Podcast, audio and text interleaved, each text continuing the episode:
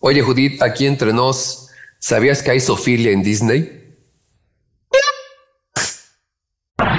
Hola, Radio Vaquitos. Bienvenidos a Radio Vac, un programa de sabiduría práctica donde te damos consejos como se los daríamos a un amigo. Este programa busca crear conciencia en un mundo donde nos estamos olvidando de pensar y reflexionar. Conducido por Judith y Draco, expertos en nada. Así es, y este día, aquí entre nos, tenemos un programa muy interesante con expertos y todo, pero bueno, antes queremos agradecer el patrocinio de Shell, una empresa que combate la crisis ambiental por medio de sus productos. Busquen las bolsas reutilizables más bonitas para las compras en shell.com.mx y también agradecemos a Binary Concept, una empresa de diseño gráfico, desarrollo web y producción multimedia. Así que vámonos de lleno, sin perder más tiempo, nada más quiero aclarar que este episodio es una colaboración entre Radio Back, este programa, y el podcast In Between, un podcast de animación, diseño, arte y videojuego que es de la Universidad Gestal de Diseño, donde se tratan todos estos temas y donde una de las conductoras es Ere, de quien ahorita Judith nos va a platicar un poquito y que es nuestra invitada. Ok, vámonos con Ere. ¿Quién es Ere? Ere, el nombre completo y de pila, dijeron por ahí, se llama Erendira Charmin. Eren para los otakus, la James para los gamers. Es una animadora digital originaria de Catemaco, Veracruz, que reside actualmente en Jalapa. Apasionada por aprender el diseño, ilustración y la animación. Aficionada a los videojuegos, cosas paranormales, mitos, leyendas, series y películas. Al anime y a las épicas batallas de rap del friquismo. Ha participado en la ilustración de un libro de la SEP, es cofundadora de Meet Studio, que es un estudio de diseño y animación independiente y orgullosamente jalapeño independiente acá, chido chido. Y también es maestra en la Universidad Gestal de Diseño y animadora para Render House. Bienvenida, Ere, y muchas gracias por estar aquí. Hola, gracias por invitarme. En serio, muchas gracias. Hola, no, al contrario, gracias a ti. Eh, pues esta gran presentación, porque es lo que tenemos una gran invitada que sabe mucho, porque aparte de todo esto, yo tengo la fortuna de conocerla en la escuela como maestra, este, como colaboradora, en un, en un podcast. Eh, Eres sabe mucho y a mí me sorprende toda la cantidad de datos que tiene de películas de Disney. Es parte de, este, de lo que ella estudió también, esto de animar. Tenía que conocer Disney, pero no tiene que conocerlo tan a fondo y sin embargo lo hace. Así que la quisimos invitar en eh, In Between. Hay un podcast de Disney en aspectos de qué príncipe le pondría el cuerno a qué princesa, etcétera. Y de ahí salió este tema un poco escabroso sobre, bueno, cosas raras y por eso lo bautizamos así, aspectos macabros en películas de Disney. Así que vamos a empezar levecito. Ere, tú que sabes más de esto, cuéntanos. Eh, las princesas y príncipes que aparecen en Disney, Podríamos decir que nada más son niñas berrinchudas, como decíamos de la sirenita que pues se la pasa ahí en el berrinche total, y que los príncipes son nada más guapitos sin cerebro o hay más detrás de eso. ¿Qué opinas? Cuéntanos. A ver, al inicio creo que sí, completamente. Y es que es, es normal, ¿no? Tratas de vender esta princesa perfecta, este príncipe perfecto, y con este, pues, mentalidad antigua, por así decirlo, de que, ay, sí, eres niña, piensa en ser princesita, en que te vas a casar, en el hombre perfecto, la, la, la. Eh, bueno, tenemos estas princesas un poco huecas que, que, pues así nos la pintan, no es lo que es lo que vendía, ¿no? Por así decirlo. Actualmente ya tenemos princesas más, más luchonas, tenemos a Ana, tenemos a Moana, y también príncipes que están más, príncipes y no príncipes, que están más construidos. Tenemos a Christoph, de también el, el novio de Ana de Frozen eh, ya es alguien que es más construido, que ni siquiera iba buscando el amor, pero se dio.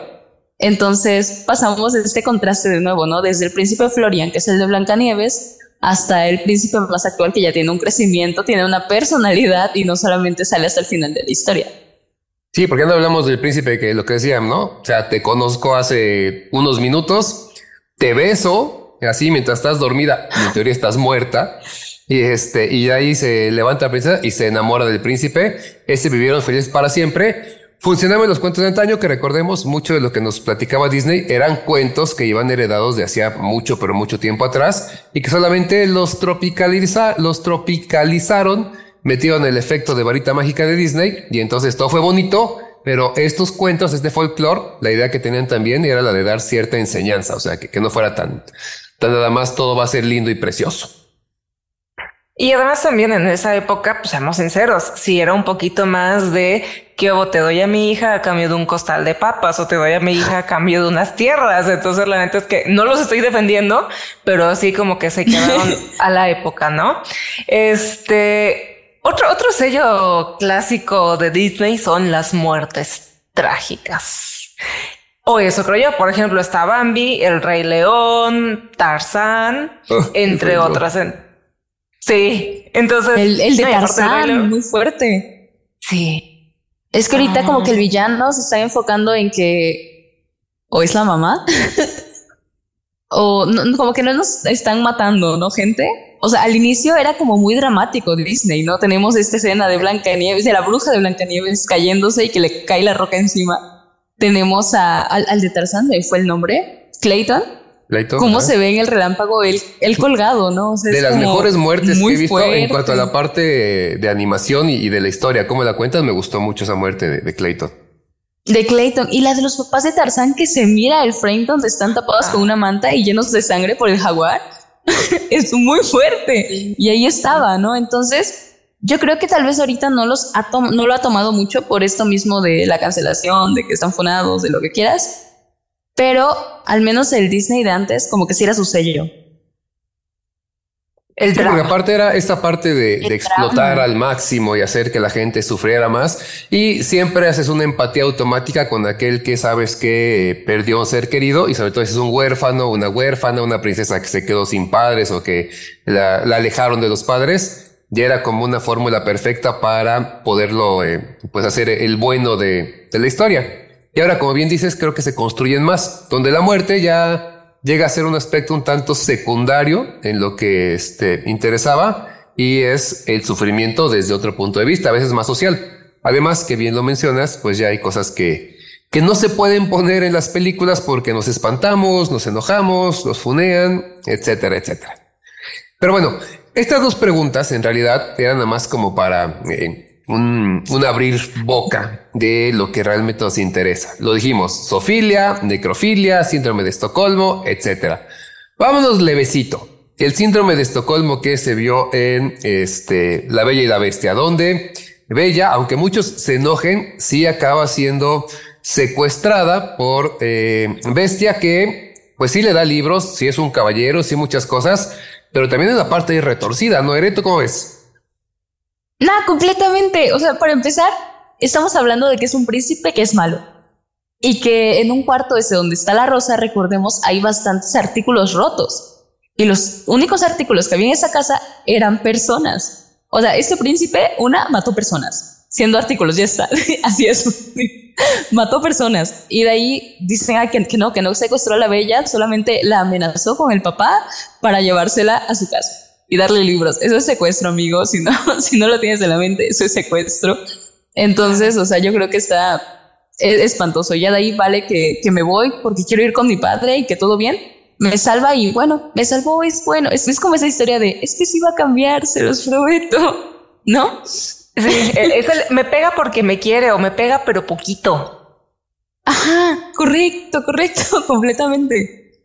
Sí, ahí Sí. vemos el síndrome de Estocolmo porque la finalmente la secuestra, pero también este síndrome de mujer golpeada de me pega porque me quiere, o sea, o me está haciendo daño, pero es buena persona. Y porque la Sí. violentaba psicológicamente, ¿no? Porque hay escenas donde él como que se ponía agresivo y la asustaba. Y de ahí que se vaya a su habitación y pues ella se va, ¿no? Es como, oye, Ah, agregué un golpecito y es una familia Yo- promedio por acá. No, sí, es que es violencia. Yo lo que muchas veces hemos platicado en Reback, que dentro del violenciómetro hay muchas cosas, hay muchos niveles. Y en lo personal creo que una de las broncas que tengo con Disney es el amor, o sea, cómo representan el amor. De está bien que te pegue, está bien que te encierre, este, no hay ningún problema, es normal, ¿no? A lo mejor en tu generación no pasó tanto, pero en mi generación sí pasó, este, un poquito más que teníamos el concepto así de, ay, es que eso es, es amor, ¿no? Pero creo que no es tanto la bronca con los con Disney, o sea, sí con Disney por venderte el producto, pero también con los papás que no nos explicaban de eso no está bien. Por supuesto, y a final de cuentas, la culpa es de quien lo hace o de quien lo consume, porque a final de cuentas el que lo está haciendo es porque lo están consumiendo. Sí. Entonces, ahí está raro. Sí, sí, sí. Mi política ahí siempre ha sido, eh, los padres nos ponían películas de Disney diciendo, eso está bien, eso sí lo puedes ver. No ver la telenovela donde se están besuqueando el chico y la chica porque eso está muy chico para verlo pero Disney sí. Y entonces de pronto tenemos estas niñas que creen que quieren ser princesas inútiles, esperando al famoso príncipe.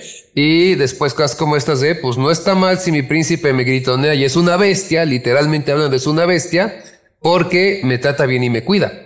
Y entonces eh, parece mentira, pero se queda en la cabeza porque mi papá, mi mamá me dijo que estaba bien.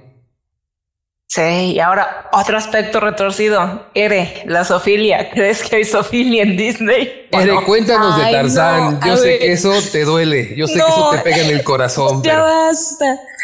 Me pega mucho. Es que, a ver, yo tenía la pregunta de así de Tarzán y Jane, ¿no? Así de, ah, pues, o sea, Tarzán no es chiquito, ¿no? Y sabemos desde cuándo inicia la, la edad sexual. Entonces estuve preguntando así de, oye, ¿tú crees que, que Tarzán haya sido la primera vez con Jane? Y bueno, llega Draco a decirnos así de gorilas. Y yo dije, no, como Tarzán, como gorilas, como Tarzán.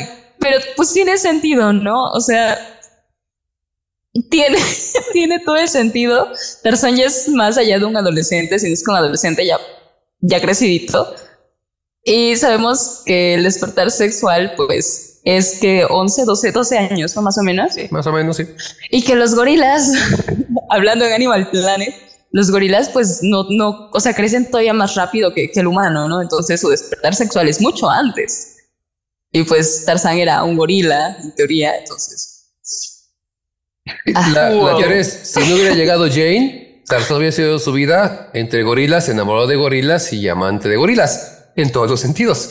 Pero además, eh, una cosa que muchos han sacado para defender a Tarzán, pero no se ha sacado de comprar, es que sí, pero Tarzán era el apestado. Los gorilas no lo querían. Pues los gorilas no lo querían, sobre todo el, jefe y, algunos, pero muchos otros. No, no, no. Sí lo querían. Y por ahí hasta no me acuerdo quién nos dijo que su mejor amiga, pues a lo mejor era más que amiga, la amigovia, la amigorilovia. Fuertes declaraciones. Qué fuerte, es muy fuerte. Mucho, mucho, mucho, mucho para alguien que medio creció con Disney. Y que además, finalmente también para los que nos estén escuchando, eh, papás están escuchando, no nos cancelen, no nos funen, porque esto no es algo que se haga, creo yo, con toda la intención, que Disney diga, ah, voy a meter este concepto de Sofía. La historia de Tarzán eh, no es de Disney, ya existía, nada más Disney nos la presenta. Pero más allá de eso, pues son cosas que, que cuando las eh, deduce uno dice, pues sí, o sea, Tarzán debió tener una vida sexual con quién, pues con quien se encontró. Pensamos que gorilas. Pero también en este México mágico que vivimos, hay muchos lugares en rancherías, lugares alejados, donde vida sexual no empieza con otras personas, sino con animalitos de granja. Entonces, nada más para tenerlo bien claro, dejamos este tema para no complicarlo más, a menos que quieran agregar algo. No. Y nos vamos con uno que está peor. ¿Cuál? La necrofilia. Ahora, en la necrofilia quiero aclarar una cosa. No hablamos de un eh, este acto sexual. Es solamente esta parte de cómo el príncipe Florian llega y besa a la muerta, porque Blancanieves estaba muerta. O sea, esa es la teoría. Nunca dijeron está dormidita, como que tiene algo, le dolió la cabeza y se acostó un ratito. No. Parece entonces el consenso general era estaba muerta. Vamos a hacer un corte a la vida real. Ustedes dicen que hay una chica o un chico que falleció. Pasan por ahí, ni lo conocen, se acercan y les gusta tanto que le sueltan un beso y ya dijimos de lengua. Ya después platicamos por qué, pero sí es un beso de lengua. ¿Qué harían los demás? ¿Qué dirían los demás por muy bonita que esté o bien conservada que esté la persona? ¿Qué opinas, Ere? Ay, es, es que exacto, o sea, lo vemos de fuera y todavía le vemos como que son siete enanitos rezándole al ataúd. Y yo de, sí, a huevo la voy a besar. Sí, claro, por supuesto. La voy a hacer despertar con el poder del amor. ¿Por? ¿No? Está rarísimo. ¿Y qué edad tenía Blancanieves? 16 años. Ajá. Estaba muy menor de edad. No sé oh, qué menor de edad. Florian. No sé, pero menor de edad, muerta y aunque estuviera muerta, obviamente sin consentimiento. Definitivamente. Por supuesto. Por eso es necrofilia, o sea, porque se supone que está muerta. Ah, y repito, fue un beso.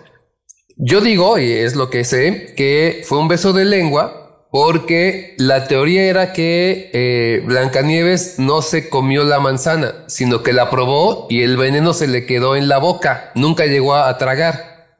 Entonces dice que cuando el príncipe la besa, le quita ese pedacito, un pedacito de nada de manzana y por eso despierta.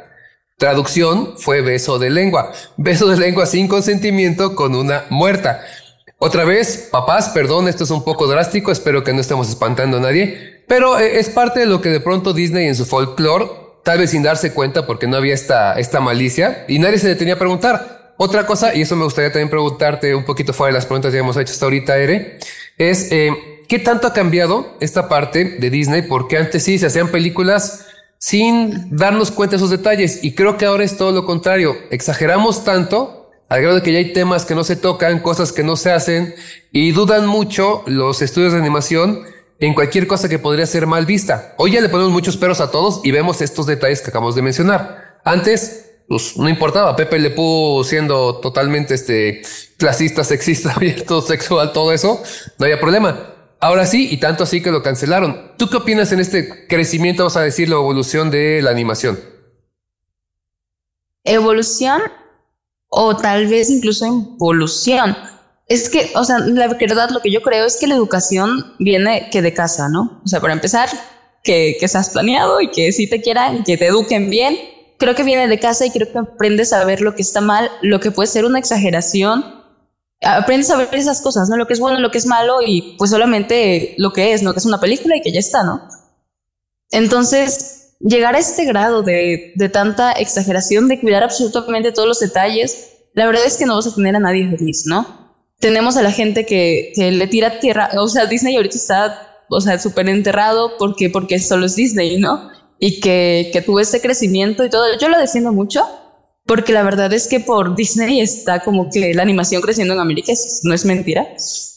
Y, y pues le, le, tiran mucho de que, ay, empiezan a decir, ay, que, en Red, ay, que se habló del periodo, y eso que, y es como de, pues, ok, quizá no sea la gran cosa porque es algo natural, pero que ya se abran a ponerlo, creo que sí es un paso importante. O, otra cosa es que digan, ay, están poniendo inclusión, pero ni siquiera la ponen bien y no sé qué es como de, es que también hay que pensar que es un poquito en, en la industria, ¿no? Porque si de repente, bueno, tenemos Strange World, que la neta no lo he visto, que dijeron hay una, una pareja este gay, o Post Lightyear, donde está esta escena del beso.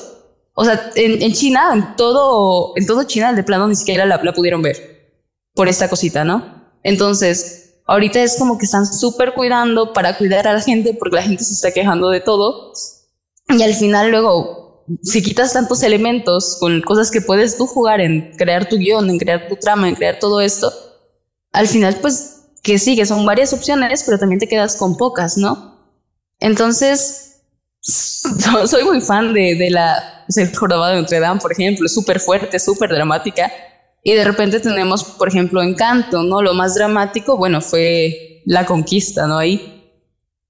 Pero ahora tienen como que cuidar, reservarse demasiado, como que si va a dar un paso, ok, pero ¿cómo lo va a dar? Porque la gente se va a quejar. Entonces es, es extraño. es extraño llegar a pensar eso, ¿no? O sea, cómo, cómo fue evolucionando el, el cine que de repente es algo muy plano, pero muy dramático, a algo muy pensado, con mucho cuidado y, y eso, ¿no? No sé. Sí, es difícil. Sí, además me imagino una reunión de creativos que me está armando ahí. Es así de ya, güey, ya pones lo que sea, porque por lo que sea vamos a terminar ofendiendo a alguien. Sí, pasó con Mulan. Mulan cuando hicieron la, no este, la animada, sino el live action, quitaron a Bushu, al dragoncito, porque no querían ofender a los chinos. Pensaron que los chinos se iban a enojar mucho si veían a, a y se enojaron de que no apareció. O sea, fue todo lo contrario.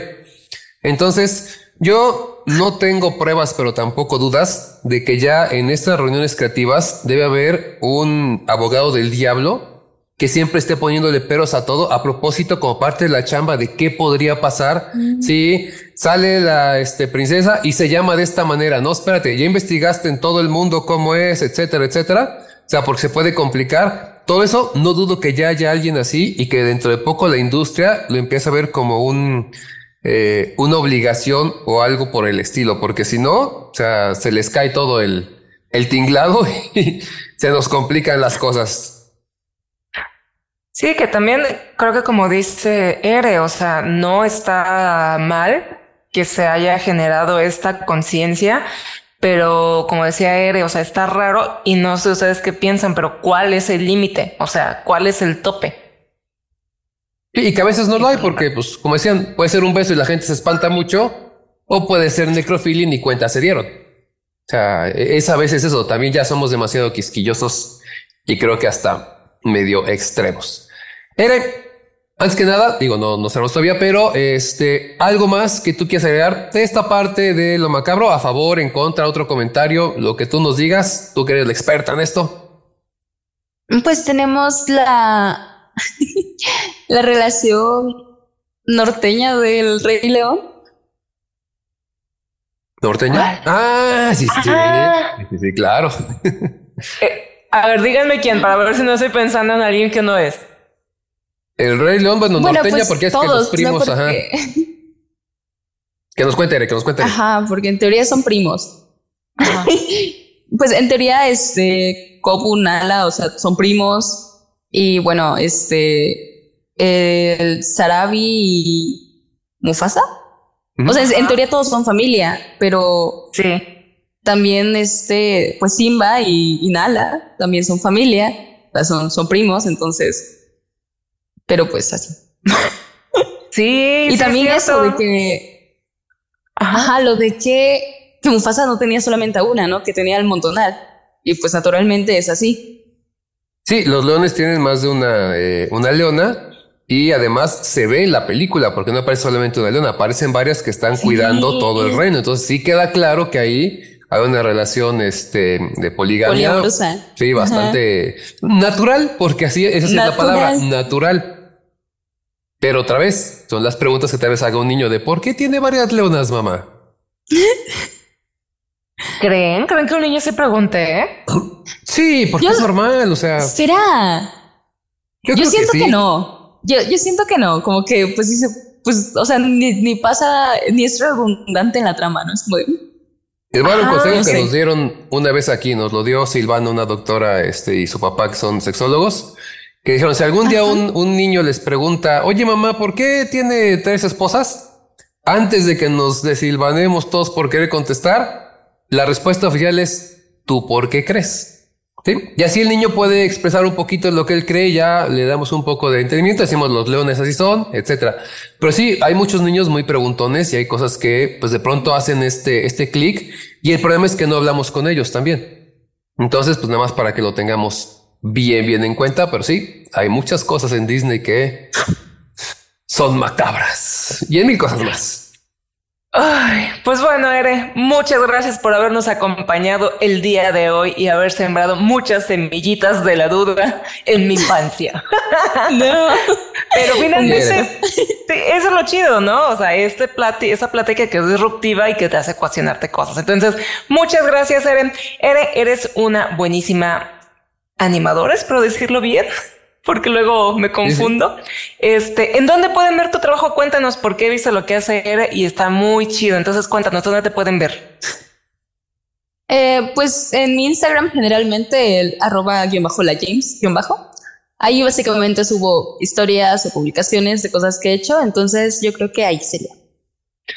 Ok, perfecto, va a estar apareciendo en pantalla para quienes gusten ir a seguirla. ¿Algo más, Draco?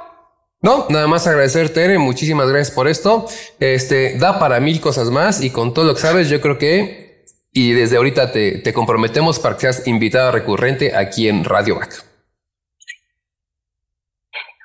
Por pues, mí encantada.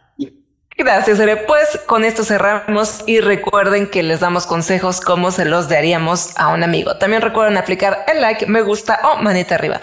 Toquen la campanita para recibir aviso cada vez que subimos material nuevo. Suscríbanse en nuestras plataformas, visiten nuestra página web y síganos en redes sociales. En Instagram estamos como radio.back, Facebook radioback 2, YouTube, Spotify y Apple Podcast radioback. La página web la encuentran como radioback.org. Muchas gracias a quienes escucharon el episodio anterior, la amenaza del machismo, y recuerda, prende tus alas porque naciste para volar.